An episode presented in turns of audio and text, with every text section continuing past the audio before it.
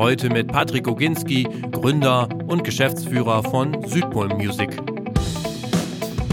Wir sitzen nun mal in München und es ist immer so, wenn ich auf dem Reeperbahn-Festival bin, ist es manchmal ein bisschen schwierig äh, auch zu erklären, was wir alles machen, weil wir doch sehr stark in der Nische sind, aber irgendwie auch glücklich sind in der Nische, weil die eben nicht diesen medialen Schwankungen unterworfen ist äh, wie ähm, in der Popmusik. Herzlich willkommen beim Redfield Podcast mit Alexander Schröder.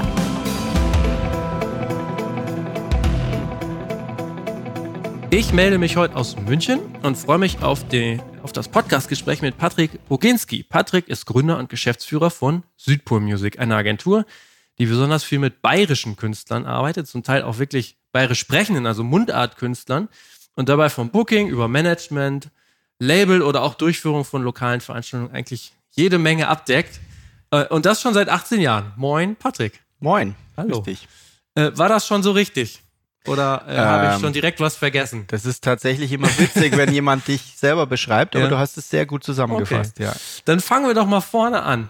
Ähm, wie, also ähm, ich habe nämlich gesehen, dass du 2000 ähm, in der Universität Augsburg Diplom oder du bist Diplom-Politologe äh, mhm. äh, und direkt danach hast du Südpol Music gegründet. Deshalb wäre natürlich für mich so die Frage, also wie bist du eigentlich zur Musik gekommen und wie bist du zum Musikbusiness gekommen? Also erstmal gut recherchiert. Ich glaube, das ist auch eins der wenigen, eine der wenigen Details, die ich überhaupt äh, so aus meiner Vergangenheit preisgebe. Ähm, ich wollte eigentlich immer Journalist werden und habe äh, nebenbei im Studium auch als äh, Journalist gearbeitet und für verschiedene Stadtmagazine und äh, eigentlich war ich aber Musiker. So wie ah. wahrscheinlich viele, die in, das, in, das Beruf, in diesen Beruf eingestiegen sind. Ich war Gitarrist und Sänger von einer Stoner Rock Band, okay. die ich dann irgendwann auch selber gebucht habe und dann natürlich äh, Tourmanagement gemacht habe etc. Und dann hatte ich das Glück, äh, in Schrobenhausen aufzuwachsen, ähm, wo es ein Jugendzentrum gab, das Zoom ähm, in dem ich mich ausprobieren konnte. Und in dem ich äh, Anfang der 90er schon äh, Konzerte wie die Donuts, Terrorgruppe, Blackmail, Scumbucket, okay, okay. also meine Heroes eigentlich machen durfte. Ja. Und viele dieser Kontakte habe ich natürlich über die Jahre dann immer weiter, also bis heute, äh, wenn ich den Ingo von Donuts treffe, mhm. reden wir immer so über, weiß ich nicht, 96 oder so, ne? ja. was cool ist. Ähm, und daraus ist dann irgendwann durch äh, Konzerte, die dann über Schrobenhausen hinausgingen, nach Augsburg, nach München, ähm, ist es dann halt entstanden, dass, dass ich das zum Beruf gemacht habe. Okay. Es ist interessant, dass du sagst, äh, äh, du gibst wenig von dir preis, weil die äh, äh Musikerkarriere habe ich gar nicht äh, recherchieren mhm. können. Bei Discogs findet sich, glaube ich, ein Eintrag von dir, wo du an einem Album mitwirkst. Ich weiß jetzt gar nicht mehr welchen. Da steht, das, äh, steht bei, dass du die Handclaps machst. Wirklich? ja. Ja. Okay, wo waren das? Ich weiß, weiß ich es leider nicht mehr, okay. wo es war, aber ich habe gedacht, naja gut, dann Musiker wahrscheinlich nicht. Wenn ich nichts finde, dann ja. ja nee, aber, aber witzig, ja. ja äh, ich glaube, das liegt daran, dass es einfach vor der digitalen Zeit war. Okay. Und dass ich, äh, wir haben zwei Alben rausgebracht und äh, tatsächlich auch im Visions äh, besprochen okay. worden und gar nicht schlecht besprochen worden. Wie hieß die Band? Polywalk. Okay. Da hatte ich auch so noch so einen Meter lange Haare. Mhm. Ich kann das auch ja. gerne mal zeigen, weil es keiner ja. mal glaubt. Ähm, und habe dann äh, da äh, okay. meine ersten Erfahrungen gemacht. Er war halt inspiriert von Kaius, Monster ja. Magnet, Black Sabbath, cool. so ja. mhm. und habe aber dann relativ schnell gemerkt, dass äh, eigentlich da, das im Hintergrundarbeiten mir besser gefällt. Okay. Alles klar. Aber das ist zum Beispiel auch, was du sagtest, ein Punkt, den ich immer wieder feststelle bei ganz vielen Gesprächen das Netzwerk aus der Vergangenheit sozusagen äh, besteht oft immer noch und hilft wahrscheinlich auch jetzt noch mehr sogar als früher, ähm, sich weiterzuentwickeln, oder? Kann ich nur unterstreichen. Kontakte. Ganz klar. Also witzigerweise letzte Woche im Urlaub gewesen an der Nordsee und am Frühstücksbuffet treffe ich äh, den ehemaligen Manager von For Lin ja. äh, die ich äh, Ende der 90er veranstaltet habe okay. und zufällig. Und ja. natürlich trifft man sich immer wieder, aber ich würde das eins zu eins unterstreichen, dass gerade heutzutage, wenn man jetzt nicht diesen ja, Major-Weg be beschreitet, mhm. ein Netzwerk umso wichtiger ist. Und äh, sich da auch, ähm, kann ich auch wirklich sagen, über die Zeit von Südpol sind ja jetzt auch fast, ja, dann 20 Jahre, ähm, viele Dinge einfach auch äh, beständig da bleiben. Manche, mhm. manche schmelzen sich ab, logischerweise. Ja oder man streitet sich mal, aber ähm, viele Dinge bleiben bestehen. Was war denn für dich denn damals der Auslöser, überhaupt dann jetzt wirklich eine Firma zu gründen? Ich bin da eigentlich reingetrieben worden. Äh, ich habe vorher bei einer Firma gearbeitet, die so ein, so ein Start-up war. Da haben wir die Musikabteilung äh, gemacht und ich habe damals äh, die Banana Fishbones gemanagt und habe dann Ah, okay. Liquido kennengelernt, die ich dann ähm, acht Jahre lang gemanagt habe. Ähm, und diese Firma ging insolvent. Und dann war wir eigentlich, ich war eigentlich noch nicht ready dafür, so wirklich selber eine Company zu machen. Und ähm, da hat aber mein damaliger oder jetzt auch noch Mitpartner bei Mhm. Südpol gesagt, komm, Ja. jetzt wagen wir es. Und äh, dann haben wir einen Namen gesucht und äh, los ging's. Okay. Das hat eigentlich als reine Booking-Agentur angefangen, da Ja. wo ich ja eigentlich auch herkomme, Booking-Veranstaltungen und hat sich dann immer weiter aufgefächert. Das Okay. werden wir ja noch ein bisschen besprechen. Ja, das heißt, die Banana Fishbones waren so die erste, wahrscheinlich dann auch wirklich größere Band, mit der du gestartet bist. Absolut, ja. das die waren ja groß, ne? Also die hatten noch diesen C und A. Äh, richtig, Hit. die hatten Come to Sin für die Ja. C&A-Kampagne und äh, Easy Day, was fast noch größer war. Ähm, und das war so mein Ding, Tourmanagement, Booking, Mhm. Management, äh, Struggle mit Polydor, äh, Niedergang äh, durch weniger Plattenverkäufe. Also ich glaube, mit der Band habe ich neben den Killerpilzen am meisten gelernt. Das heißt aber, die Band damals war ja so wirklich, äh, wirklich on top. Warum, also klar, du sagtest, du hast die vorher auch äh, gemanagt, dann Mhm. glaube ich. Ähm, aber warum sagen die dir dann, nö, dann macht einfach das Booking? Naja, es war so, dass in der Firma, von der ich vorher erzählt hatte, äh, mein jetziger Partner, der Holger Vogt, ähm, die Band damals schon gemanagt hat. Und unter ihm äh, hat äh, ein Booker schon gearbeitet, der äh, es auch gebucht hatte. Und der Booker hat sich irgendwann äh, verabschiedet und dann war diese Stelle quasi vakant. Mhm. Und ähm, er hat- mich halt kennengelernt auf einem Konzert mal äh, in Augsburg, glaube ich, im Kerosin und gesagt, so, was hast du eigentlich vor? Magst nicht bei mir arbeiten? Ja. Und so äh, habe ich die Band auch als Veranstalter immer mal wieder schon kennengelernt und die Mhm. haben dann auch irgendwann gesagt, magst du nicht mitfahren, magst es nicht machen. Okay. Das ist ja oft so, dass du, äh, also hast ja nicht jetzt so wirklich den Plan. Es gibt ja, es gab ja auch nicht den Veranstaltungskaufmann zum Beispiel, so Ja. wie man Mhm. heute so eine Ja. Karriere vielleicht angehen könnte. Ähm, so rutscht man da halt rein, schleppt Kisten, macht Merch, äh, verkauft T-Shirts etc. Ja, und dann Ja. wirst du irgendwann der Manager. Dann hast du wahrscheinlich aber auch sehr schnell funktioniert, äh, gemerkt, dass das funktioniert, beziehungsweise war, war es dann auch sehr schnell auf so einem Level, wo sich das dann auch alles trägt, ne? Also, dass, dass man sagt so, wow, jetzt ist das ein Naja, ich hatte vorher, das, äh, das habe ich nicht erwähnt, aber in der Studiumszeit schon meine eigene Agentur gehabt. Okay. Und da habe ich zum Beispiel mal eine Tournee gebucht, äh, The Good, The Bad and The Ugly mit Mhm. Smokeblow, Sissies und Payola damals. Und das waren 22 Daten. Mhm. Und dann habe ich da am Ende, glaube ich, 2000 Mark verdient gehabt und war mega happy und Mhm. Ja. bin noch mitgefahren und habe noch, äh, als ein Sänger ausgestiegen ist, im, im Molotow noch gesungen und so. Also total geil.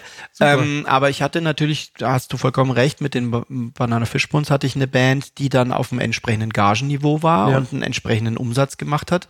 Und dadurch war ich recht schnell gezwungen, auch ein, ein, eine Struktur aufzubauen.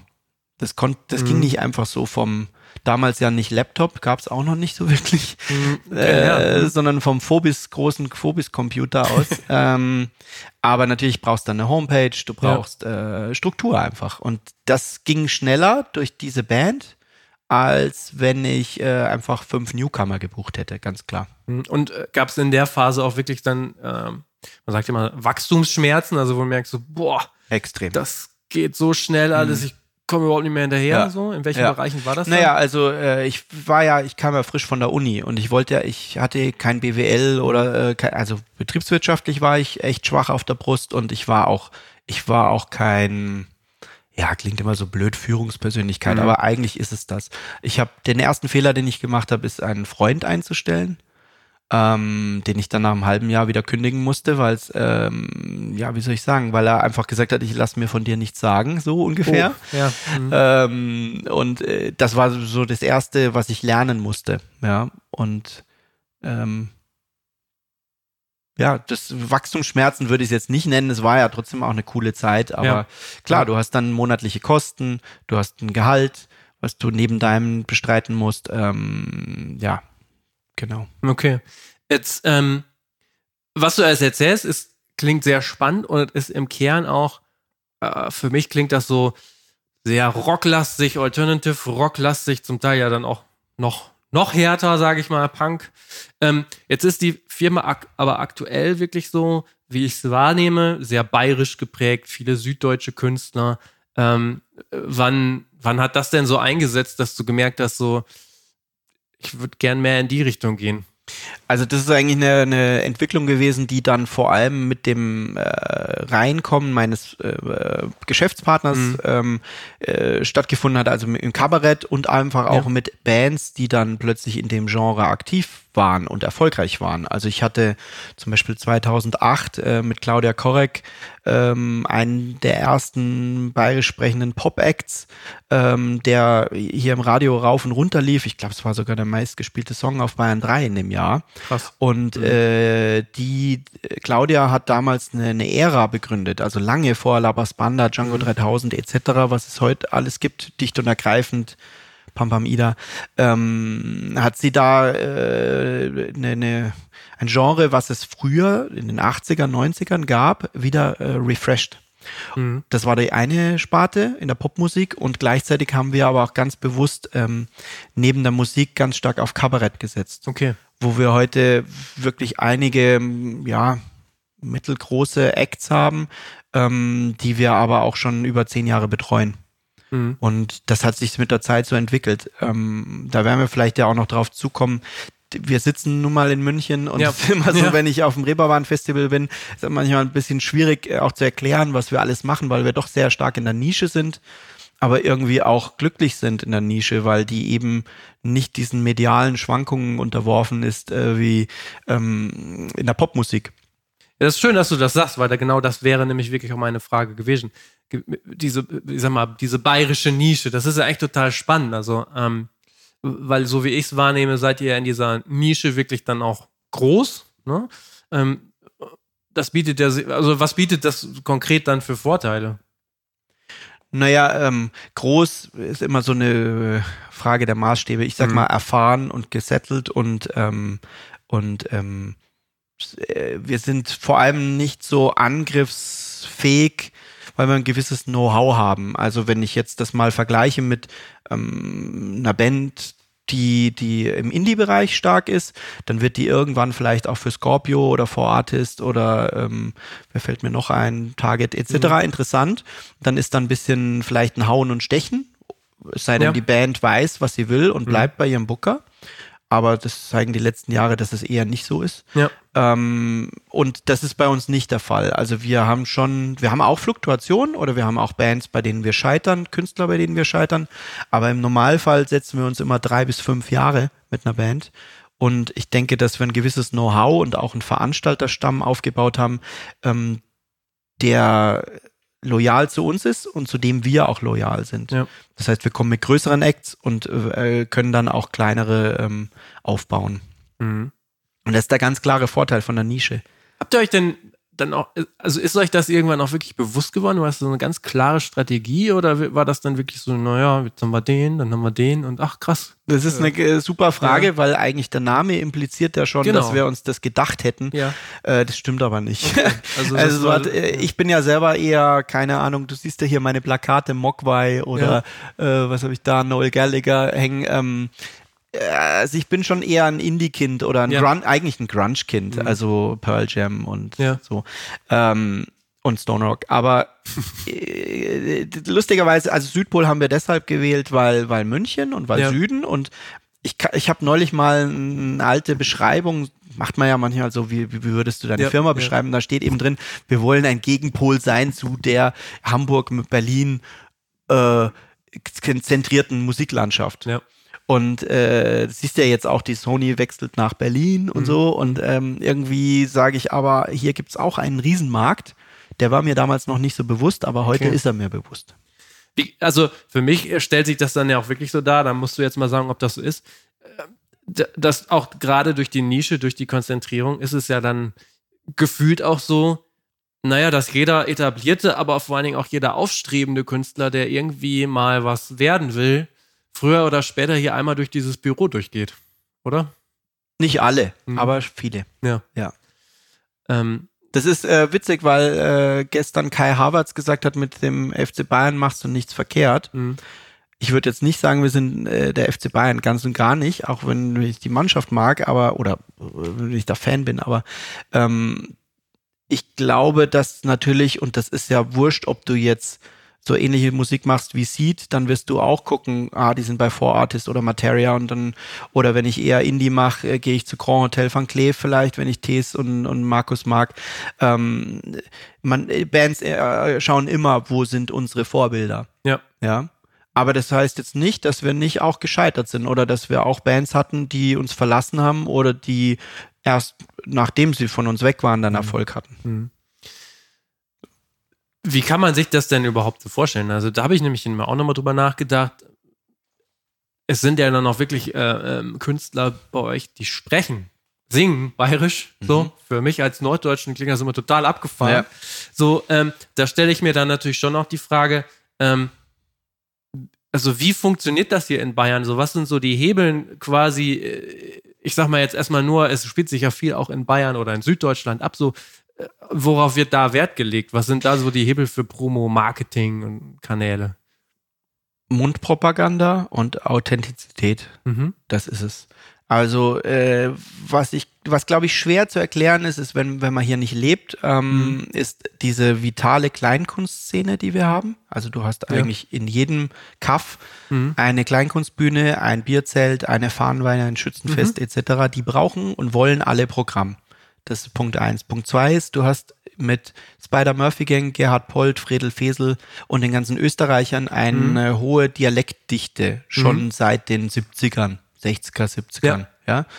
Ähm, und es gab hier auch viele Medien, Otti Schlachthof etc., die ganz wichtig waren für Künstler von uns und ähm, ja und dann dann hast du einfach einen Dialekt, der äh, vielleicht hier und da auch äh, belächelt wird, der aber hier Ja. sehr stark ist und auf den man stolz ist und Ja.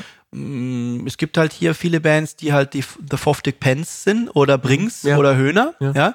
gibt es hier eben viele und ähm, ich glaube, das, was es hier aber in, in Bayern und auch in Österreich extremer noch gibt und noch mehr, noch ausgeprägter, sind einfach Bands, die andere Musik machen, als dass man denken würde, dass sie es tun. Ja. Also nicht nur volkstümlich. Ja. Wenn du jetzt mal Labras Banda nimmst oder Django 3000 oder äh, Dicht und Ergreifend oder Pam Pam Ida, dann ist es Popmusik, Hip-Hop, Reggae, Soul, ähm, ich meine, Metal habe ich jetzt nicht so gehört, aber viel bayerischer Hip-Hop auch aktuell, ähm, die, die sich einfach, wie wenn das Spanisch wäre oder Portugiesisch oder äh, keine Ahnung, Russisch, Interessant, ja. ähm, sind die einfach, äh, reden die auf Bayerisch, ja. Und ähm, das ist, glaube ich, der Unterschied. Also Okay. äh, die, die einerseits, dass dieser Dialekt sehr stark ist, dass Bayern auch ein relativ großes Flächenland ist und B, dass du wirklich eine vitale Veranstalterszene hast, ähm, von der wir natürlich auch profitieren, mh, wo es Bands leicht, einigermaßen leichter fällt, als jetzt in, ähm, in Mecklenburg-Vorpommern oder in Schleswig-Holstein eine Tour zu spielen. Also du kannst auch in Bayern alleine groß sein. D- Ich denke, also gibt es da Bands, die da auch, die dann auch wirklich nur in Bayern groß sind und Die gibt's, ja, ja, klar. die es eher schwer haben dann Ja, außerhalb. ja, also am Ende geht es natürlich schon darum, wenn du extrem Dialekt Mhm. machst, dann, äh, dann ist es natürlich schwierig, ja, dann ist es auch nur noch, ähm, wie soll ich sagen, eine, ein weiteres Instrument Ja. außerhalb Bayerns. Aber äh, du siehst ja an Labras Banda Ja. oder auch an Django 3000, die haben auch, äh, Ja. Mhm. machen Berlin auch Lilo voll oder so, ne? Und ähm, immer je nachdem, wie die Platte funktioniert, aber äh, grundsätzlich ist der bayerische Dialekt scheinbar einer, der noch am ehesten rübergeht. Also Mhm. ich kenne jetzt keine sächsische Band, die, weil ich ja auch örtlicher Veranstalter bin, Ja. mache ich zum Beispiel in München Cat Baloo. Mhm. Die sind in Köln eine große Nummer. Oder ich habe The Foftig Pence gemacht oder früher mal Torfrock. Mhm. So, ne? Das Ja. wären jetzt so Pendants. Stimmt. Aber äh, in der Masse gibt es nicht. Okay. Das habe ich nämlich, nämlich auch gefragt, so jetzt unabhängig von den Bands, gibt es eigentlich, äh, oder kennst du eigentlich ähm, in anderen Regionen Deutschlands Firmen, die das so ähnlich machen wie ihr? Also im Karneval natürlich ganz klar. Karneval, ja. ja. Das, also da aber so wirklich, jetzt mal losgelöst so von Karneval, also ich sag mal mehr so in dieser, ja, tatsächlich mal so, mehr so kulturell, Kleinkunst. Meinst du jetzt andere Bundesländer oder, oder auch ja, in also, Bayern? also ich hätte jetzt gedacht, nee, genau, andere Mhm. Bundesländer. Also Mhm. meine Frage wäre, dann, äh, kann man das, was ihr hier quasi mit, mit, Bay, mit Bayerisch macht, könnte man das woanders nicht auch machen als nicht oder gibt's das vielleicht nicht schon, ne? was du sagtest, Torfolk oder so ähm, ähm, Ost, Ostfriesisch, ähm, solche Geschichten. Da bist du eher der Experte. Also Mhm. ich ähm, kenne natürlich Lotto King Karl oder äh, ein, so einzelne Phänomene, aber Genau. in der Masse kenne ich es nicht. Mhm. Also, Also- kenne ich es wirklich nur in Ja. Köln mit äh, Genau. Casalla, äh, Brings, Höhner, äh, Baloo. Da gibt es tatsächlich auch ähm, was ähnliches wie das, was ich gerade beschrieben habe. Also, dass es jetzt nicht darum geht, nur Karnevalsmusik zu machen, sondern eine Band wie Cat Baloo ist äh, Pop-Rock Ja. auf Kölsch. Genau. Aber genau, und da ist dann, ich, da käme ich auch zu wenig aus, so, ob es da dann zum Beispiel eine Firma gibt, die sagt Ja, so, die dieses Kölner Lebensgefühl, so, Ja. die sind alle bei uns. Macht ja auch ein, ist ja, stelle ich mir auch als riesen Vorteil vor, wenn da in der Region jemand sagt, so, naja, wie du sagst, wir sind ein Kaffee und wir brauchen Karnevalsmusik, so, dann rufen wir immer die an. Ja. Ne? ja, kenne ich jetzt aber ehrlich gesagt, also gibt es in Köln ein, zwei Unternehmen, Mhm. ja, das weiß ich, aber ähm, in der Masse tatsächlich nicht. Mhm. Also Ist auch die Frage sicherlich da, wo wir kommen ja aus Niedersachsen so. Mhm. Da gibt's das, glaube ich, gar nicht so in dieser Form, dieses, sag mal so, Volksfest, ähm, ja, Mundartmusik, wie auch immer man das nennen will. Also das so, ne, so nach dem Motto, da spielt die Blaskapelle oder Ja. was weiß ich, so Ja. in der Form, das gibt's gar ja, nicht es gibt, so richtig. gibt tatsächlich ja hier jetzt schon Festivals wie die Braswiesen Ja. oder Woodstock der Blasmusik mit 10.000, 15.000 Besuchern, Mhm. ähm, die dann auch mal die Lucky Chops aus New York als Blasmusikband dabei haben, aber in erster Linie Blaskapellen. Mhm. Und äh, das ist vielleicht auch noch was, ähm, da hast du natürlich eine hohe Tradition, also Mhm. Wenn man jetzt dieses Mir san mir von äh, FC Bayern nimmt, Mhm. ja, was ich ja äh, persönlich total bescheuert finde, oder auch diesen ganzen Heimatschmarrn, Mhm. ja, aber äh, grundsätzlich gibt's natürlich schon viele Menschen, die gerne hier leben und die gerne ihre Tradition leben und die vielleicht auch mal eine Lederhose anziehen, äh, eben nicht zum Verkleiden auf der auf dem Oktoberfest, sondern weil sie einfach aus Mhm. äh, Niederbayern kommen und weil, oder Oberbayern oder wie auch immer Mhm. und stolz darauf sind, wo sie herkommen. Und das aber nichts nichts mit Nationalismus zu tun hat oder Ja. so, sondern mit Tradition und wie äh, äh, du kriegst die Lederhosen von deinem Opa Mhm. geschenkt. Okay. Und das ist eine Ehre, die tra zu tragen. Ja. Mhm. Und das gibt's vielleicht eher noch in Südtirol oder in Österreich. Also in Südtirol tatsächlich äh, weiß ich's, weil, weil ich auch äh, eine Band betreue, die da ganz erfolgreich ist. Und die Österreicher sowieso ähm, mit ihrem Dialekt. Schau, was die letzten drei, vier Jahre an Wahnsinnsbands äh, rüberkommen mit einem geilen, frischen Wind, ja. Und und dann kommt auch Kari Kari noch dazu, was nochmal eine ganz andere äh, Klangfläche ist. Aber du hast Wander, Bilderbuch etc. Ne? Mhm.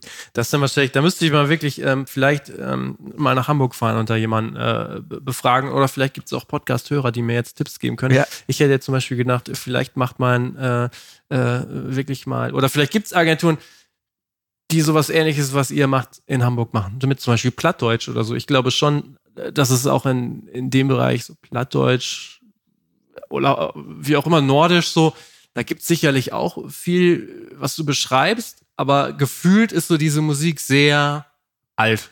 So, Mhm. für alte Leute. Ne? Also Mhm. dieses moderne, frische kommt da noch gar nicht so. Mhm. Außer vielleicht ein paar Ausnahmen, ne? Genau. Ähm, lass uns nochmal wieder äh, zu, zurück zu deiner Firma kommen. Südpol Music ist mittlerweile eine Südpol Music Group, eine Gruppe. Mhm. Ähm, fand ich ganz spannend, ist mir auch im Vorfeld dieses äh, Podcast-Interviews auch nochmal bewusst geworden, dass du deine ähm, quasi deine Division oder wie du es dann nennst, deine Abteilung, Abteilung. Ja. ähm, ähm, aufgesplittet hast, was ich auch von der Namensgebung sehr schön fand. Südpol Music gibt's weiterhin Mundart und Pop, Südpol Entertainment macht Kabarett und Unterhaltung, Arctic Music, Rock und Alternative, Pol äh, Polarkonzerte, örtliche Veranstaltungen und dann gibt's noch den Südpol Shop. Klingt super. Danke. Äh, klingt super, genau. Und sieht auch äh, gut aus. Entspricht ja auch dem, was, was ich eingangs sagte, dass du überall irgendwie äh, mitmischt. Ähm, was war denn so der Grund für dich, das nochmal so aufzusplitten? Zwei Gründe. Zum einen ist es ja so, dass du äh, Menschen ansprechen willst, also Publikum ansprechen willst. Das heißt, ein, wenn, wenn, wenn du jetzt mal Polarkonzerte nimmst, unsere örtliche Abteilung Rock Pop, ja.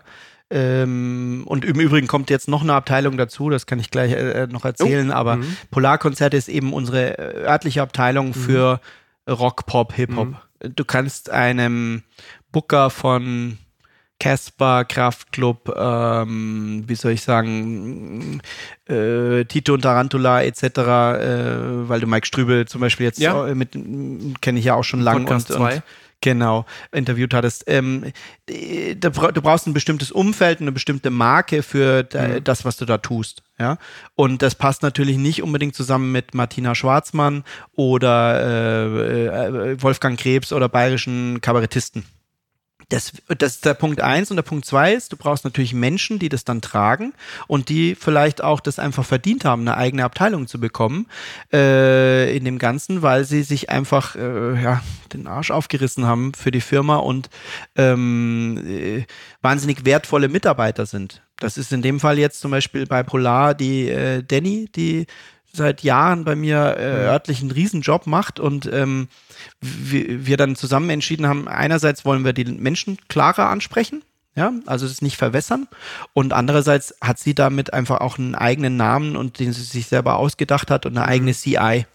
Und äh, genau aus dem Grund machen wir jetzt eben Alpine-Concerts auch, dass dann die, die Gegenlinie ist für Kabarett und Comedy Okay. weil wir da auch äh, sehr stark sind und einfach merken, es gibt viele Shows, die jetzt einfach nicht mehr in dieses Polarraster reinfallen. Mhm. Und wenn du jetzt äh, Arctic nimmst, Mhm. das ist eben genau das Gleiche für den, für den Jakob, mein Booker, der ist schon, der ist einer meiner längsten Angestellten. Ich hoffe, ich sage jetzt nichts Falsches, zwölf oder 13 Jahre Okay. schon da und wirklich als Prakti angefangen und wahnsinnig viel auf Tour gewesen und kennt jeden in Bayern und äh, bucht so geile Tourneen und äh, hatte dann aber auch irgendwann mal Lust, einfach Dinge zu machen, die jetzt nicht Mundart gebrandet sind oder Mundart ähm, in sich sind, sondern Hanna und Falco, das ist ein Folk-Act oder Meinfeld aus Südtirol, die sind so Mumford Sons-Style. Und äh, deswegen haben wir gesagt, komm, dann machen wir da auch nochmal eine Abteilung, die auch vielleicht für einen Act von außen stimmiger ist. Ja. Weil, wie du gerade das ja richtig gesagt hast, äh, natürlich ein bayerischer Act wird sich immer überlegen, rede ich mal mit Südpol. Ja. Aber ob jetzt ein Berliner Indie-Act sagt, ich rede ich mal mit Südpol, der findet sich vielleicht da nicht so wieder, aber der findet sich bei Arctic wieder. Und unter all diese Labels haben wir dann auch noch jeweils La ähm, Labels geschalten. Also es gibt Arctic Records, Ah, okay. Hm. ähm, Südpol Entertainment als Label und Südpol Records. Genau. Das heißt, äh, dir ist da schon bewusst, so dieses Image, Marke, wovon du sprichst, das ist schon eine wichtige Sache, die man pflegen muss. Ja, man darf sich einerseits nicht natürlich sein Licht nicht unter den Scheffel stellen, aber Ja. andererseits, wie du ja eben auch dich gewunden hast, äh, zu beschreiben, was das hier ist, weil Mhm. du, weil du einfach auch nicht hier lebst, ja, Mhm. äh, würde ich jetzt auch einem Berliner, Hamburger, äh, Osnabrücker, ähm, den, für den möchte ich auch offen sein. Und wenn der Interesse hat, erkläre ich es ihm auch, was wir machen. Aber wir machen eben ganz viele verschiedene Sachen, weil es uns auch in der Mundart irgendwann wird es uns dann auch zu eng und zu langweilig. Mhm. Wann hast du das, wann hast du das eingeführt? Diese, weißt du das noch? Also Südpol Music, Südpol Entertainment gibt's schon lang. Das ist Mhm. schon bestimmt zehn Jahre. Die äh, anderen Abteilungen vor vier Jahren. Mhm. Okay. Ihr macht auch, ähm, ihr macht auch eigenes Ticketing, ne? Ja. Ähm, ja, wir haben, wir haben eine, muss man vielleicht ein bisschen weiter ausholen. Okay. Ich habe eine, ich habe eine Software noch geschrieben äh, oder schreiben lassen, habe Ja. noch eine Firma, die macht ähm, eine Organisationssoftware für Booking-Agenturen und Ist Veranstalter. das dieses White Label E-Commerce? nee, White Label ist unser Partner. Okay. Die Software heißt Copilot. Ah ja. Hm? Und über diese Software ähm, agieren wir mit unseren Künstlern und unseren Veranstaltern. Das heißt, all, sämtliche Vorgänge, die wir so in der Agentur haben, also einen Termin raussuchen, Buchungsanfragen, Verträge, Rechnungen stellen etc., werden darüber abgewickelt. Und ein weiterer Teil ist eben auch noch Ticketing. Das heißt, wir betreiben Künstlershops für die Künstler und ich möchte einfach un unabhängig sein von den Eventteams und Ja. Ticketmasters dieser Welt, ja, weil wir starke Marken haben, die für sich schon Tickets verkaufen.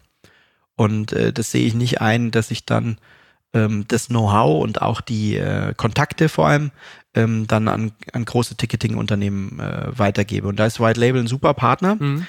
ähm, weil die äh, im Endeffekt die Maschine zur Verfügung stellen, aber eben kein, keine Datenkrake sind, sage Ja, ich jetzt mal. okay, alles Ohne klar. jetzt Event-Team zu nahe treten zu wollen. Das ist einfach Ja. ein anderes Geschäftssystem und das ist natürlich der Marktführer. Ja. Das, das heißt, ähm, diese Copilot-Software, die ist in Verbindung mit eurem Ticketsystem, äh, wird die betrieben. Genau, da gibt es eine Mhm. Schnittstelle Okay. und äh, da beamen wir quasi die Grundinformationen einer Veranstaltung rüber in das Ticketsystem und umgekehrt bekommen wir die Okay. Vorverkaufszahlen. Alles klar. Genau. Und diese Software ähm, hat auch eine, eine App, Mhm. äh, das ist dann die Copilot-App, die dann, ich zeig's dir hier mal schnell, ähm, wo wir halt äh, mit unseren Künstlern ähm, kommunizieren. Okay. Das heißt, er kann Ja. da schauen, wo spiele ich heute, er hat äh, irgendwie einen Routenplaner, er kann äh, schauen, wie viele Karten sind verkauft, was ist sein Deal etc. Mhm. Das wird auch aus Copilot Aber gesteuert. jetzt mal ehrlich, so, das ist ja schon total krass, wie, wie ich ja eben schon sagte. irgendwie du fummelst überall irgendwie rum, so. Ähm, und dann k- sitzt du hier. Ich hatte das natürlich schon äh, äh, im Vorfeld recherchiert. Mir war nur nicht so klar, äh, in welcher Form das noch so existiert. Und zeigst mir mal eben eine App, die du irgendwie äh, äh, mit initiiert hast. Das ist total krass. Also, ähm, wann sitzt mir mal ein Musikunternehmer gegenüber, der das so, ähm, der so vorwärtsgewandt ist, ähm, auch äh, äh, aktiv und nicht nur äh, redet. Ähm, das ist, ähm, also wie, wie kamst du auf diese die Idee? Das ist ja, glaube ich, so ähm, 2013, wenn ich es richtig gesehen habe, entstanden. Also auch, das ist ja jetzt nun auch sechs Jahre her. Was war so für dich der Auslöser, sich da auch nochmal in diesem Markt ja dann auch zu begeben? Schau, es ist ja so, wenn du, wenn du an, wir haben ja darüber geredet, ich hatte die Banana Fish Bonds, dann später Liquido und da war alles noch äh, heil, sag ich mal, weil es gab Major Deals und es gab Verlage und du, es gab noch keine Initiative Musik zum Beispiel, aber grundsätzlich war ja irgendwie Strukturen da und mögliche Partner. Und mit der Zeit habe ich natürlich gemerkt, für das, was ich mache, finde ich keine Partner, also muss ich selber aufstellen. Und da gibt's Menschen wie den Hage Hein zum Beispiel, der Volldampf und äh, Blanko-Musik macht, äh, der das Ganze schon vor 30 Jahren für, äh, keine Ahnung, die ERV etc. gemacht hat. Das waren immer so Vorbilder und der hat auch nicht lang gewartet. Der hat es dann einfach gemacht. Und ich, ich muss also echt sagen, mich langweilt nichts mehr, als wenn ich nicht äh, den Ball irgendwie vorlegen kann. Und was die Software betraf, war es halt einfach so, es gab diverse Lösungen auf dem Markt, die haben uns irgendwie alle nicht gefallen und dann habe ich so einen Nerd, ich hoffe, er verzeiht mir, aber er hat es ja selber gesagt, dass er einer ist, ähm, bei den Killerpilzen kennengelernt, Ja. der einfach gesagt hat, äh, dem habe ich das mal erzählt, dass ich so unzufrieden bin mit diesen ganzen Data-Backer äh, Ja. Ja. Programmen und Excel-Files und so. Dann hat er gesagt, ja, mach mir doch, mal mir doch mal auf, was das können, deine eierlegende Wollmilchsau, was die können müsste. Und da gibt's so ein Grundbild, wo wir halt gesagt haben, ja, Adressen verwalten, Verträge machen, bla bla bla. Und dann hat er gesagt, ja, dann baue ich dir das. Und dann hat er das so rudimentär als Copilot-Version, wie sagt man, Beta-Version Mhm. oder, oder die erste, ne, ähm, gebaut. Und Alpha, war- Alpha, Alpha, Alpha, ist intern und Ja. Beta geht an Tester raus. Ah, okay, schau, schau. Also daran siehst du schon, dass ich kein Softwareunternehmer bin, aber aus der Not heraus doch einer werden musste. Ähm, Und und genauso ist es mit den Labels, genauso ist es mit dem Verlag, äh, mit eigentlich mit allem, was wir so machen. Äh, entweder ich finde einen Partner dafür, ähm, und das mache ich auch jetzt wieder verstärkt, dass ich hier und da Label-Deals mache, zum Beispiel für meine Bands, die ich manage. Aber äh, grundsätzlich möchte ich das alles wissen und können, um dann zu entscheiden, was ist die richtige, Entschei äh, die richtige ähm, Lösung für mein Unternehmen. Und bei Copilot ist es tatsächlich so, dass das natürlich wahnsinnig viel Verbesserungsbedarf hier und da hat, aber der Ritterschlag ist für mich eigentlich, dass wir das mittlerweile auch vertreiben und dass wirklich geschätzte Kollegen von uns diese Software verwenden. Mhm. Und immer wieder das passiert, was ich, was eben mit dir vielleicht passiert ist mit der App, dass wir es eben zeigen und sagen, schau, ähm, das haben wir halt gestemmt, hat auch Geld gekostet und viel Fehler gemacht und so, Mhm. aber für uns funktioniert es hervorragend. Das ist mal Punkt eins. Und Punkt zwei ist, wenn du Bock hättest, das auch zu verwenden, dann, dann probier's doch mal aus. Mhm. Gerne. Ja. Äh, interessiert mich sehr. Insbesondere, wie gesagt, ich bin total äh, geflasht, dass, dass du da sitzt und das einfach so jetzt erzählst, weil Ja. ich meine, es geht ja schon vielen so. Also die Musikbranche hat ja doch auch viele Macher, aber äh, was mir oft fehlt, ist so diese Innovationskraft. So, Mhm. ne? Dieses, dass man sagt, ja gut, dann, dann denken wir mal wirklich fortschrittlich so, ne? Und, und machen das auch mal. Da wäre nämlich wirklich auch die Frage, weil als Label sehe ich es ja auch. Ähm, es gab mal von der VOT, glaube ich, ähm, ne- so eine Mitgliederbefragung, so so softwaremäßig, was fehlt euch so? Und dann war, war direkt so, dass ich, ich habe zurück, zurückgeschrieben so, naja, ganz ehrlich, eben, eine, eigentlich fehlt so eine Software, die mir hilft, so dass ich nicht überall alles anlegen muss. Mhm. So immer wieder aufs Neue. Und ja. ich meine, guck dir das MPN an, ganz ehrlich so. Mhm. Von wann ist das? So, ne? Also, wie, wie ist denn deine Einstellung überhaupt so zu Software und, und, und Technik, speziell für die Musikbranche? Wie schätzt du da diese Situation ein? So, ist da noch ganz viel Nachholbedarf? Ist das alles schon auf dem richtigen Weg oder wie ist deine Meinung dazu? Also es gibt schon viel Technik äh, mhm. mittlerweile und wenn du mit einem modernen Digitalvertrieb arbeitest, dann sind die äh, die Prozesse da schon auch sehr geschliffen mittlerweile. Also Believe Digital, zum Beispiel das Backoffice, das ist schon sehr gut. Ähm, aber trotzdem musst du natürlich auch bei Spotify for Artists deine, deine ähm, äh, Profile äh, sauber halten und äh, du äh, musst es halt ein bisschen pflegen. Aber dadurch, dass wir äh, versuchen eben aus Copilot mit Schnittstellen zu arbeiten, dass wir zum mhm. Beispiel die die äh, Timeframes unserer Künstler pflegen aus unserer Website, äh, aus unserem Content Management System. Timeframes ja sind Timeframes heißt äh, einfach die Tour Tourpläne. Ach so. Hm? Ne? Also ja. wenn du jetzt äh, eine Band hast und die hat da ihre 50 Termine, ja. geht natürlich im Endeffekt auch nur, wenn du den Künstler exklusiv bei dir hast, ja, weil sonst machst du ja nur sechs Termine in Deutschland oder zehn. Aber ähm, das, wenn bei uns eine Show ausverkauft ist, auf der Südpol Homepage, ist sie beim Künstler auch ausverkauft, weil ah, okay. aus dem gleichen System gespeist und übrigens auch in der App. Spannend, ne? ja. Und ähm, cool. diese Vernetzung ist, glaube ich, das ist wirklich was, äh, wo noch Nachholbedarf ist. Ja, also auch gerade wenn du Social Media nimmst, dass du da, da gibt es bestimmte Tools schon, wo du sagst, ich lege es an für Instagram und es spielt auch da und da aus. Aber so hundertprozentig funktionieren tut es aus meiner mhm. Sicht noch nicht. Mhm. Wenn wir jetzt ähm, so über Tools reden, dadurch, dass du so viel machst, wie behältst du dir selber den Überblick, beziehungsweise organisierst deine Abteilung und ähm, weißt einfach so, was der nächste Schritt ist? Also wie machst du das in der Praxis, aber zum Teil dann auch mit Tools? Oder das, Softwarelösungen? Das wäre geil, wenn man den Plan hätte. Also ja, wie ich, machst du es jetzt? Naja, ich bin jetzt, ich würde mal sagen, ich bin ein wacher Unternehmer. Ne? Ich, ich höre mir an, was meine mhm. Mitarbeiter sagen. Wir haben zum Beispiel äh, montags immer ein gemeinsames Mittagessen mhm. bei uns, wo ich versuche, alle Mitarbeiter an einen Tisch zu kriegen. Und dann kochen wir Nudeln mit Pesto und Salat oder irgendwas, mhm. was jeder kann. Und immer zwei ähm, andere Mitarbeiter haben so quasi den, den Plan, äh, stehen mhm. auf dem Plan und kochen. Und dann reden wir über so Dinge. Wie können wir was verbessern? Da ist es auch echt spannend, was die 17-jährige Azubine zum Beispiel mhm. sagt, die halt uns belächelt manchmal, was wir noch machen mhm. bei manchen Sachen und andererseits aber auch der Holger, der nochmal äh, äh, sechs Jahre älter ist als ich, der halt aus einer anderen Zeit auch noch ein bisschen kommt, wo die Major Welt noch viel mehr da ist, der dann aber auch die Ruhe hat und sagt, komm, wir ne, machen den Act jetzt drei Jahre und irgendwann macht's Peng.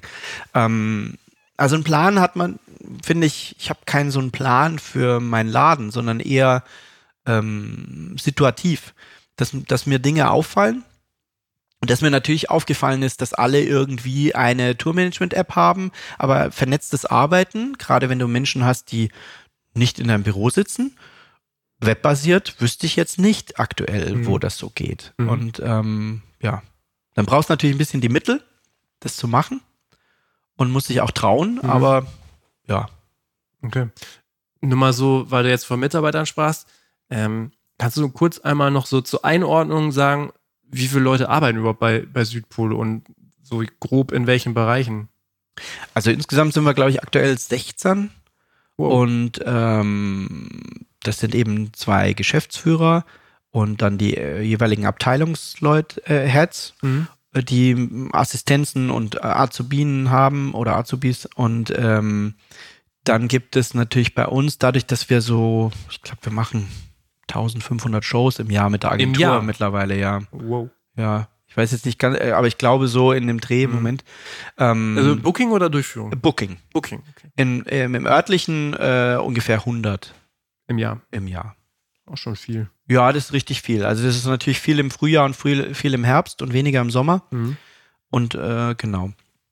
Ähm, was wir uns schon äh, leisten oder was wir, was wir wichtig finden, ist eine mh, mm, große Act-Betreuer-Ebene. Mhm. Da arbeiten verschiedenste Mitarbeiter, manche freiberuflich, manche schon fix meine äh, langjährigste Mitarbeiterin, die Silke, ist schon eigentlich seit Beginn äh, dabei, seit 13, 14 Jahren auch. Und ähm, die betreuen unsere Acts. Das heißt, äh, nach dem Booking ähm, übernehmen die die Vertragsgestaltung, die Vor- und Nachbereitung von der Show und halten auch immer den engen Draht zum Künstler. Mhm. Und das ist uns extrem wichtig, dass wir da, das ist auch die Qualität, finde ich, von einer Agentur dann, ähm, dass ja jetzt nicht nur Konzerte buchen und abrechnen und irgendwie die Plakate rausschicken, sondern es geht ja auch darum, äh, geht es dem Künstler dabei gut, Mhm. fühlt er sich gut aufgehoben? Und ähm, ja, das ist ein Großteil des Okay. Unternehmens. Ja. Booking machst du auch noch, ne? Ich selber mache viel zu wenig Booking. Das hat mich zeitweise auch, muss Ja, ich ehrlich sagen, okay. gelangweilt, weil der Vorgang ja schon gleichförmig ist Ja. und jetzt nicht unbedingt das Kreativste, sondern so.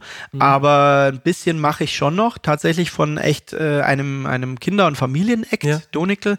Ähm, aber äh, ich mache jetzt verstärkt wieder mehr auf eigene Veranstaltungen und Konzepte. Mhm. Ähm, aber es ist einfach da, dadurch, dass es halt so gewachsen ist, ist halt sehr, sehr viel ja, Abstimmungsarbeit, äh, Buchhaltung, Ja. Strukturen, geht's allen Mitarbeitern gut, geht's den Künstlern gut, äh, Mhm. wie ist die Weihnachtsfeier? äh, dann haben wir ja auch noch einen Club aufgemacht, genau, Ja, das hatte ich ich gleich gleich, genau. auch Also einfach äh, da die Finanzierung aufstellen Ja. und dann ist mein Job eher so eine Initiative Musikantrag stellen, einen Förderantrag für einen Club, ähm, also diese ganzen strukturellen Sachen. Mhm. Ja. Und äh, da muss ich schon sagen, geht mir natürlich dieses Arbeiten mit dem Künstler, das geht mir schon ein bisschen ab, Mhm. äh, weniger wird. Mhm. Genau. Aber jetzt äh, trotzdem nochmal zum Booking, wenn du das mit den Anfängen zu heute vergleichst, so, ähm, haben sich da, hat sich die Arbeit irgendwie gewandelt? Also die, die, die, die, die, die Arbeit, einen Künstler zu verbuchen oder die Erfolgsfaktoren, dass man eine Show bucht, hat sich das verändert oder ist das eigentlich nach wie vor gleich geblieben? Also der Vorgang ist äh, schon, glaube ich, grundsätzlich der gleiche geblieben, aber ähm, der Druck ist viel höher. Also die Turni, Turni, sagt man Turnusse oder Turni? Ich weiß es Oh. nicht. Also die, Ja. äh, die Zeitspannen, in denen Ja. die Künstler kommen äh, oder auch äh, auf Tour gehen müssen, Mhm. werden ja immer kürzer, weil, weil du einfach die Wertschöpfung nicht mehr hast äh, durch die Alben und im Streaming so. Zumindest was jetzt so den mittleren Bereich betrifft. Und ich rede Mhm. nicht von Sarah Connor und. Seed, ja, die, Für, für die ist alles gut. Mhm. Oder die Hosen. Aber ähm, äh, ja, das, da buhlen einfach viel, viel mehr Bands um die gleichen Termine und die gleichen Slots. Im Festivalbereich noch krasser. Mhm. Ähm, und ja, ich kann es jetzt mal so aus unserer Warte so sehen, wir kriegen unsere Tourneen schon immer aufgestellt. Also Mhm. unsere, gerade in Bayern, weil wir halt ähm, mit den größeren Acts hingehen und dann auch mit den kleineren kommen und, und die Veranstalter alle mit uns irgendwie in gewisser Weise Geld verdienen und ähm, wir die auch nicht hängen lassen, wenn eine Show schlecht läuft.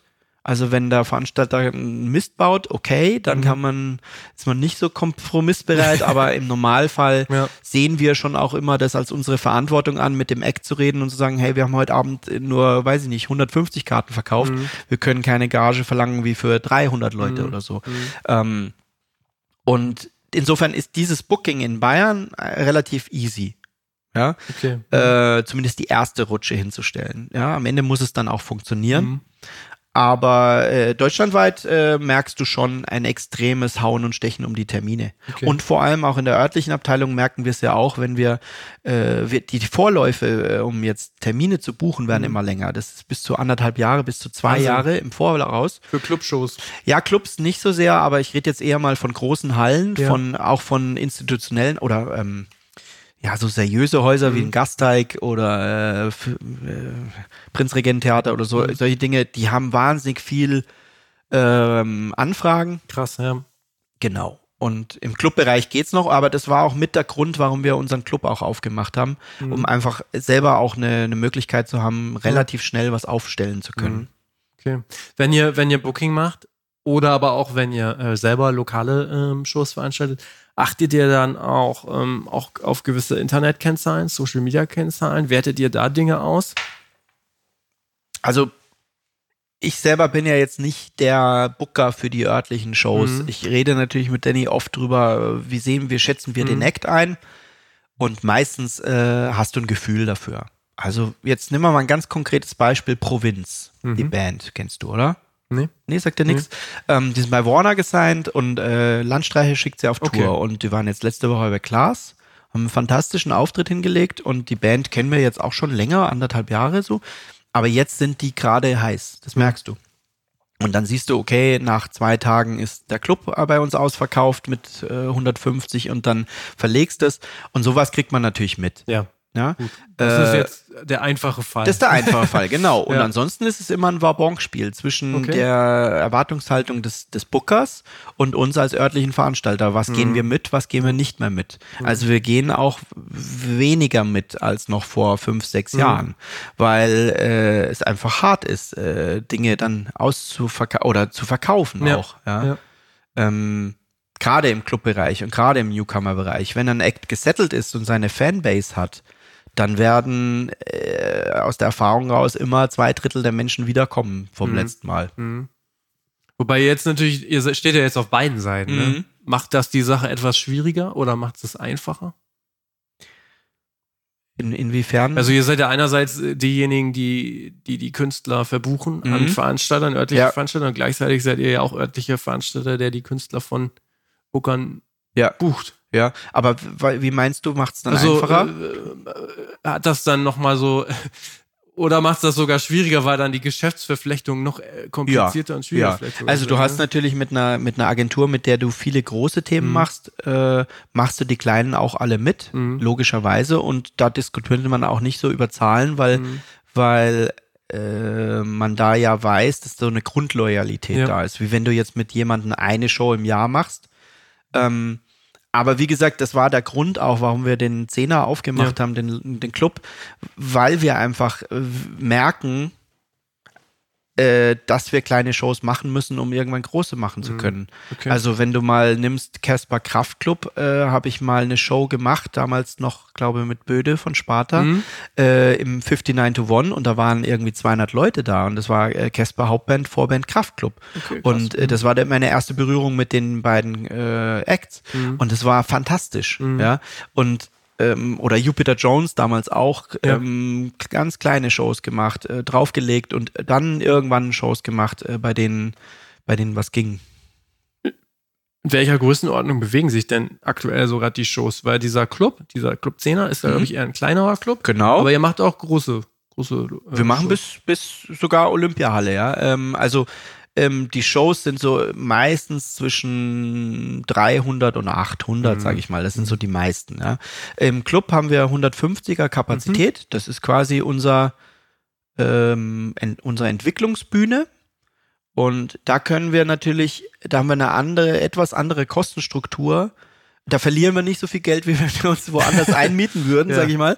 Und da können wir eher mal was Ja. machen. Ne? Mhm. Ähm, und natürlich ist ein äh, Felix Kummer äh, dann sofort ausverkauft oder äh, eine Sophie Hunger oder äh, ein Mark Forster oder so. Mhm. Ähm, aber wir sind jetzt kein, wir sind kein Großveranstalter, kein Mhm. örtlicher Großveranstalter. Wenn, dann eher im Kabarettbereich. Also da machen wir Okay. ganz viel im Zirkus Krone, Mhm. Welche ja auch Kapazität hat die? 2200 bestuhlt. Wow. Und das bespielen wir schon 10, 15 Mal im Jahr. Was war so die größte Show, die du oder die ihr veranstaltet habt? Also wir haben jetzt äh, Mark Forster im, im, äh, in der Olympiahalle gehabt. Äh, wir haben aber lustigerweise auch letzte Wo äh, letztes Jahr eine, eine Guerilla-Show gemacht von Casper und Materia. Da waren auch über 5000 Menschen. Da hatten wir irgendwie sechs, sieben Stunden Vorlauf. Mhm. Ähm, also wir können das grundsätzlich schon, weil äh, also wa- was ich glaube, was was dann schon noch mal eine, äh, eine Herausforderung wäre, wäre ri- richtig groß. Mhm. Es heißt aber auch richtig viel Risiko. Und ähm, aber ich sag mal so die Range bis 5, 6, 7.000, das äh, haben wir oft genug jetzt Mhm. gemacht. Und ähm, du sprachst da eingangs von, ist es auch so, dass du oder dass ihr ähm, eigene wirklich dann so Festivals, so losgelöst, wirklich Events nochmal veranstaltet oder veranstalten wollt in Zukunft? Sind das auch nochmal Punkte? Also ich habe äh, Anfang der 2000er angefangen, da hatte ich sogar zwei eigene Festivals. Ähm, das habe ich dann sein lassen, weil es einfach Mhm. nicht schaffbar war und ähm, Vom Aufwand oder vom, vom finanziellen beides, Risiko? beides. Also ähm, es ist einfach ein Riesenaufwand. Mhm. Und wenn du das äh, vor allem in der Festivallandschaft, wie sie jetzt dasteht, ist es eigentlich utopisch. Mhm. Also m, da freuen wir uns, wenn jetzt der Lollapalooza-Ableger nach München kommt. Aber grundsätzlich ähm, ist es wahnsinnig schwierig, Festivals äh, dauerhaft beständig hinzustellen. Dann, ja. dann lieber äh, kleiner. Da machen wir zum Beispiel eine Burg in, äh, in der Nähe von Eichstätt, mhm. äh, die hat so Tausender Kapazität, die machen wir seit 15 Jahren. Und äh, jetzt habe ich zum Beispiel hier in München äh, am Nockerberg, das ist so eine relativ traditionsreiche ähm, Kabarettstätte, mhm. gibt es jetzt eine, eine neue Reihe. Also eher so überschaubare Dinge, wo ja. einfach das Risiko auch überschaubar ist. Okay. Weil, äh, ja, für das andere gibt es auch andere größere Firmen. Mhm. Okay. Ja, es würde sich ja schon anbieten, da dann auch nochmal so die Künstler, die man selber hat, quasi in einem größeren Rahmen zu präsentieren. Ja, du hast in München das Problem, äh, dass die Spielstätten dafür fehlen. Okay. Also du hast das Tollwood, das mhm. ist halt dann mit 5000 oder 5500, mhm. also die Möglichkeit, äh, aber du hast keinen Stadtpark wie in Hamburg oder keine Zitadelle. Ähm, es gibt einfach diese Freifläche in München mhm. nicht. Das würde schon Sinn machen, dass mhm. Künstler, die wir auf Tour, wenn wir hier in München veranstalten, auch hier und da mal machen, aber da kämpfen alle Münchner Kulturveranstalter damit, dass wir eigentlich keine Freiluft-Location haben. Wäre das mal eine Idee, eine äh, Bayern-Tour durch Deutschland zu machen? Die drei Mundart-Künstler, die drei größten. Ah, das haben wir alles schon mal überlegt. Ja? Ich, es hätte wahrscheinlich einfach eine gute Geschichte zu, zum Erzählen. Ne? Ob es funktioniert, weiß ich gerade auch nicht. So ich glaube, sie funktioniert nicht, okay. ganz ehrlich. Also das ist auch was, was ich zum Beispiel beim Reeperbahn Festival tatsächlich ein bisschen äh, kritisiere, so die mhm. letzten Jahre. Wobei die das auch anders äh, konzipiert haben. Mhm. Also das Abbilden der deutschen Musiklandschaft findet da für mich nicht statt. Mhm. Es ist halt ein Showcase-Festival, was eher international ausgerichtet ist. Ähm, und die Bands, die hier unten im Süden 2000 Leute ziehen, die finden da gar nicht statt, beziehungsweise werden überhaupt nicht äh, angehört, hat man das Gefühl. Ähm, ja, aber ganz ehrlich, Schuster bleibt bei deinen Leisten. Warum dann da mhm. irgendwie was erzwingen wollen? Also. Mhm. Ja, okay. Ähm, jetzt, wenn ich mir deine ganzen Bereiche angucke, in denen du aktiv bist, dann ist mir noch aufgefallen, du machst natürlich auch Management, schon mhm. wie du sehr sagst, von Anfang an eigentlich. Ja. Ähm, du bist im Vorstand des des IMUC, ja. des Interessensverband äh, Musikmanager und Consultants. Das ist eigentlich ein sehr kleiner Verband, der hat, glaube ich, auch nur so 60 Mitglieder, mhm. wenn ich das richtig gesehen habe. Du bist für den Bereich internationale Beziehungen tätig. Nicht mehr. Nee. Ach so, nicht mehr. Okay, dann musst du sagen, was du getan hast. Beziehungsweise erzähl doch vielleicht einmal so kurz, weil ich bin mir nicht so sicher, ob der so in der Breite bekannt ist. Was hat es mit dem Verband auf sich? Ja, also äh, zuerst hat es schon mal das mit sich auf sich, äh, dass es, ähm, dass er eben nicht in der Breite bekannt mhm. ist, sondern es geht eigentlich darum, dass das ein, ein, ein Netzwerk ist mhm. von äh, Menschen, die sich gegenseitig auch empfehlen. Also ich bin zum Beispiel über den Florian Brauch äh, mhm. zu dem Verband gekommen. Podcast Nummer eins. Richtig, ja. genau. Und äh, äh, der mich damals angesprochen hat und gesagt hat, äh, das könnte doch was für dich sein. Mhm. Und ähm, es ist äh, so, dass man da eben zwei Bürgen braucht, zwei Menschen, die mhm. schon im Verband sind, die sagen, hey, das ist ein cooler Typ äh, oder ein cooles, äh, coole Frau, ähm, die würden wir gerne noch empfehlen und mit dazu nehmen. Und es geht da nicht um Wirtschaftsförderung oder sonstiges, sondern es geht einfach darum, wie verändert sich unser äh, Arbeitsfeld als Manager, als Consultant ähm, und wie kann, kann der Verband eben Rüstzeug äh, geben oder, oder Know-how vermitteln, damit man als Manager äh, oder Consultant noch weiterkommt heutzutage? Und das ist wahnsinnig spannend, wie sich das gerade verändert, weil früher gab es ja, sag ich mal, den Manager Oldschool, der die Fäden in der Hand hatte, ein Label hatte, einen Verlag hatte, eine Plattenfirma, ja. eine Bookingagentur. Mhm. Und heute muss er verschiedene Sachen selber übernehmen oder sehr kooperativ arbeiten. Und das ist echt gerade wirklich spannend mit, mit äh, frischen, jungen Kollegen, mhm. wie die das machen und wie wir, mein Gott, ich ja vielleicht dann auch schon alt, alten Hasen irgendwie das machen. Mhm. Und da kann man sich viel abschauen. Okay. Ja. Wie nehmt ihr das denn eigentlich wahr, ähm, falls du das so für alle sagen kannst, oder wie nimmst du es wahr? Ähm, als ich sag mal, organisierte Manager. Ähm, wie nimmt ihr diese Branche wahr? Denn ähm, ich würde mal so von außen betrachtet, oder teilweise haben wir ja dann auch mit Managern als Plattenfirma zu tun. Es gibt viel Wildwuchs, sage ich mal. So, es gibt, ähm, also das, wie, wie, ist das Image des Bandmanagers gerade? Oder habt ihr da auch gewisse ähm, Wünsche, das Bild des Bandmanagers zu formen? Oder? So, Äh, von der öffentlich Verbandseite meinst du? Ja. ja. Also es gibt ein Gütesiegel tatsächlich. Und ähm, früher war das tatsächlich auch noch strenger. Wir diskutieren auch gerade Mhm. über dieses Gütesiegel, wie das anzupassen ist, weil zum Beispiel kann ein Manager auch Bandrechteeigner sein, kann ein Manager auch Verle Verleger sein. Mhm. Ich habe da eine relativ klare Meinung. Ich habe fast keine Managementverträge mit meinen Künstlern, aber ich habe Verlagsverträge. Mhm. Weil ich denke, ein aktiver Verleger ist ein guter Manager. Ja. Also wenn ich, da ist mein Vorbild der äh, Walter Holzbauer von Wintrup, Mhm. äh, das habe ich mal erlebt bei Wir sind Helden damals, wie Ja. er da ähm, federführend einfach die Karriere dieser Band in, Mhm. äh, in Gang gebracht hat. Und genauso sehe ich mich auch. Mhm. Ich brauche keinen Managementvertrag, aber äh, ich erkläre es meinen Bands immer so, dass ich sage, oder meinen Künstlern, ich baue dir den Keller von dem Gebäude und wenn du das erste Stockwerk bauen, willst, müssen wir die Bodenplatte gesetzt haben. so. Ähm, und dafür brauche ich einfach eine gewisse Sicherheit, wenn du das zweite Stockwerk dann mit jemand anderem baust, dass ich Mhm. trotzdem die Bodenplatte Ja. habe. Und ähm, das ist mir wichtiger, wie irgendwie hier und da eine Managementrechnung zu stellen. Und eigentlich geht's ja heutzutage auch echt darum, wie kann der Künstler seine Platte finanzieren? Wie kriegen wir ihn auf eine Support-Tour? Wie stellen wir ihn äh, wirtschaftlich auf, dass er einigermaßen überleben kann? Und das sehe ich echt auch als Verlegeraufgabe. Total, ja. Aber ähm, nochmal zu diesem Gütesiegel, wie, Ja. wie stellt sich das dar? Also wie gesagt, also es ist ja nur so äh, Manager, Bandmanager, das ist ja gut wie viele andere Bereiche auch in der Musikbranche. Das ist ja kein Ausbildungsberuf oder Ja. whatever so, ne? Das ist ja einfach so. Ne, das Gütesiegel hat auf jeden? Fall damit zu tun, dass man keine unlauteren Beteiligungen nimmt. Also keine. Also das ist mehr so ein Gütesiegel, äh, um, um sich selbst quasi auch nochmal ähm, da, äh, ja, darzustellen oder ähm, wie soll ich sagen? Ja, oder man nimmt Ähm, eben auch nur Personen auf, die Mhm. dem entsprechen. Man, Okay, man ja. äh, äh, äh, wie soll ich sagen, man ähm, stimmt diesem Gütesiegel ja auch zu, wenn man Genau, im so. Verband Mhm. ist, so, Mhm. ne?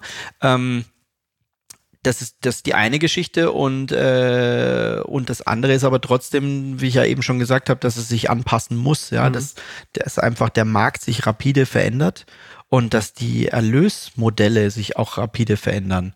Also äh, Ja, während jetzt ein stimmt. Manager früher vielleicht eher ein Arschtreter war für verschiedene Gewerke, ist er Mhm. heute ein ähm, muss er ein Kommunikator sein, ein Möglichmacher, ein Finanzierer, ein ja ein äh, Psychologe.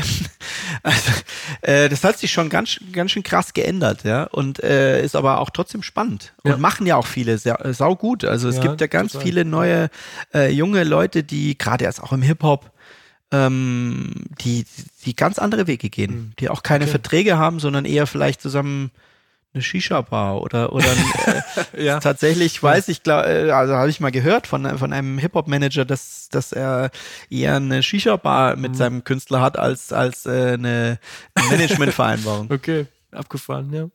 Wahnsinn, also äh, Wahnsinnsgeschichte gerade so. Wir Ja. haben jetzt, wir, wir äh, kratzen wieder an dieser einen Stunde, die ich, die ich immer halten will. Das Ja. ist ja, ne, der Inlandsflug, so lange sollte ein guter Podcast gehen. Ich stelle mir da trotz allem die Frage noch, was fehlt dir eigentlich noch in deinem Portfolio, beziehungsweise was sind, hast du wieder weitere Projekte in der Schublade, die jetzt, die man in naher Zukunft von dir erwarten kann? Ich bin eigentlich ganz gut beschäftigt und ich habe drei Kinder und ich habe es tatsächlich bei meinem Nachzügler Mädchen der Emma geschafft, auch mal so viel Zeit aufzubringen für die Familie, äh, dass ich es auch wirklich miterlebe, weil die äh, anderen beiden Jungs kamen so früh in einer Zeit, wo ich einfach so viel arbeiten musste auch. Und ähm, ehrlich gesagt, finde ich, ist es schon wert genug, einfach so in diesem aktuellen Markt überhaupt bestehen zu können.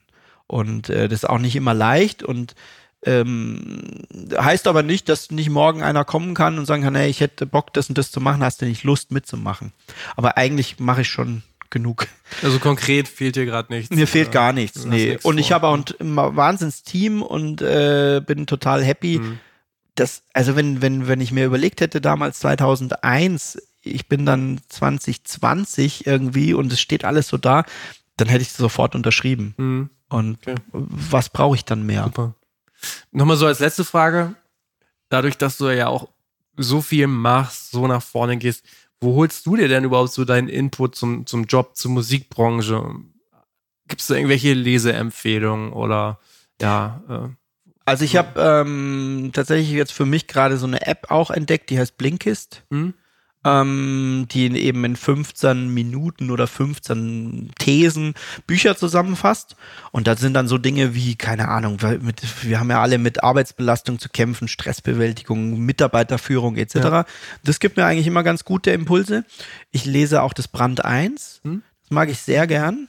Ja, genau, hier liegt's, genau. genau. Und da ist dann auch mal eine Geschichte über den Beat äh, Gottwald drin oder, keine Ahnung, neulich, glaube ich, über Grand Hotel und aber einfach auch über Leute, die, ähm, ja, das gefällt mir einfach. Es sind mhm. viele drin, die einfach eher nicht rumlamentieren, sondern was machen so. Und ähm, das sind eigentlich so die Inspirationen. Mhm. Und der E-Mook ist, würde ich sagen, eine, eine, dritte große Säule. Da habe ich mhm. wahnsinnig viel Kontakte geknüpft. Und da sind eben Menschen, die ähnliche Werdegänge haben, ähnliche Probleme haben. Und äh, das ist ein sehr kollegialer Verband. Es geht, wie gesagt, nicht darum, irgendwie sich gegenseitig die Bands abzustreitig äh, zu machen, sondern eher zu sagen, ja, okay, guck mal, wir haben hier alle das Problem mit fehlendem Airplay. Wie können wir da äh, mhm. gehen?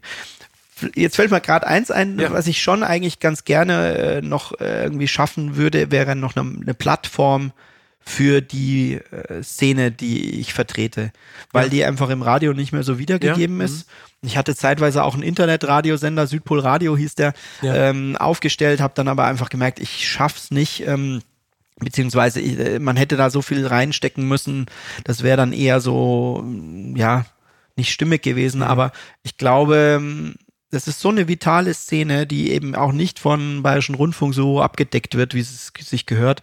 Das hätte ich schon noch gern geschafft. Du hast einen Podcast. Ganz klar. Ja, du, du hast mich ja schon überzeugt, äh, überhaupt teilzunehmen, weil ja. und äh, tolles Gespräch jetzt auch tatsächlich, weil man sich ja, wenn man selber da danke, danke. Äh, ja. drüber redet, auch über viele Dinge auch erstmal wieder bewusst wird, mhm. die du sonst hm, so im Daily arbeitest du halt immer ab, aber eigentlich brauchst du immer so diesen, die Meeresbrise, wo du stehst und da muss dir der Kopf frei geföhnt werden. Ja. ja. Ja, dann äh, bedanke ich mich ganz, ganz herzlich für das Gespräch. Es hat Gerne. mir auch sehr viel äh, Input gegeben und ich hoffe den Hörern auch. Ich wünsche dir alles Gute für die Zukunft, dass das weiterhin alles so cool gesettelt bleibt und ich bin gespannt, ob man dann in einem Jahr das Südpolradio nochmal hört. Äh, äh, oder ähnliches. Oder, oder ein Podcast in der Reihe. Wie auch immer. Vielen Dank, mach's gut. Ciao. Danke dir. Ja, vielen Dank fürs Dranbleiben und Durchhören. Das war jetzt bereits der zehnte Redfield Podcast und ich habe das ja schon beim letzten Mal gesagt, dass ich total überwältigt und begeistert bin von dem ganzen positiven Zuspruch, den ähm, wir jetzt überall erhalten. Und ähm, ja, wir haben schon weit über 500 Abonnenten. Vielen, vielen Dank. Sagt allen weiter. Ähm, macht das Ding weiter groß. Vielen Dank. Ähm, schreibt mir auch gerne auf allen unseren Kanälen euer Feedback oder auch Themenwünsche oder Gästevorschläge. Ähm, das haben wir in den äh, letzten Wochen ja auch schon vermehrt gelesen. Das ist cool. Und ähm, ja, wenn wir eine Woche quatschen, äh, eine Stunde lang, ähm, erfahren wir wenig über euch. Deshalb ähm, gebt da gerne Input. Und ansonsten, was war bei uns so? Äh, was war so bei uns los? Ähm, ich war diese Woche in Leipzig bei äh, Fabian Schütze von Low Budget High Spirit. Ähm, habe mich intensiv mit ihm ausgetauscht über Geschäftsmodelle, Inhalte, Zukunft und so weiter. Ein sehr vorwärtsgewandter Typ, ähm, der uns auch zukünftig weiter unterstützen wird. Und wir haben zwar keinen Podcast aufgenommen, ähm, auch wenn die Inhalte wirklich spannend sind. Ähm, vielleicht kommt das aber später noch. Äh, wer mehr erfahren möchte, dem lege ich wärmstens auch äh, den Newsletter von ihm äh, ans Herz, den Low Budget High Spirit Newsletter der erscheint einmal im Monat und ist wirklich sehr, sehr lesenswert. Ansonsten wünsche ich euch noch eine schöne Woche. Macht's gut. Ciao.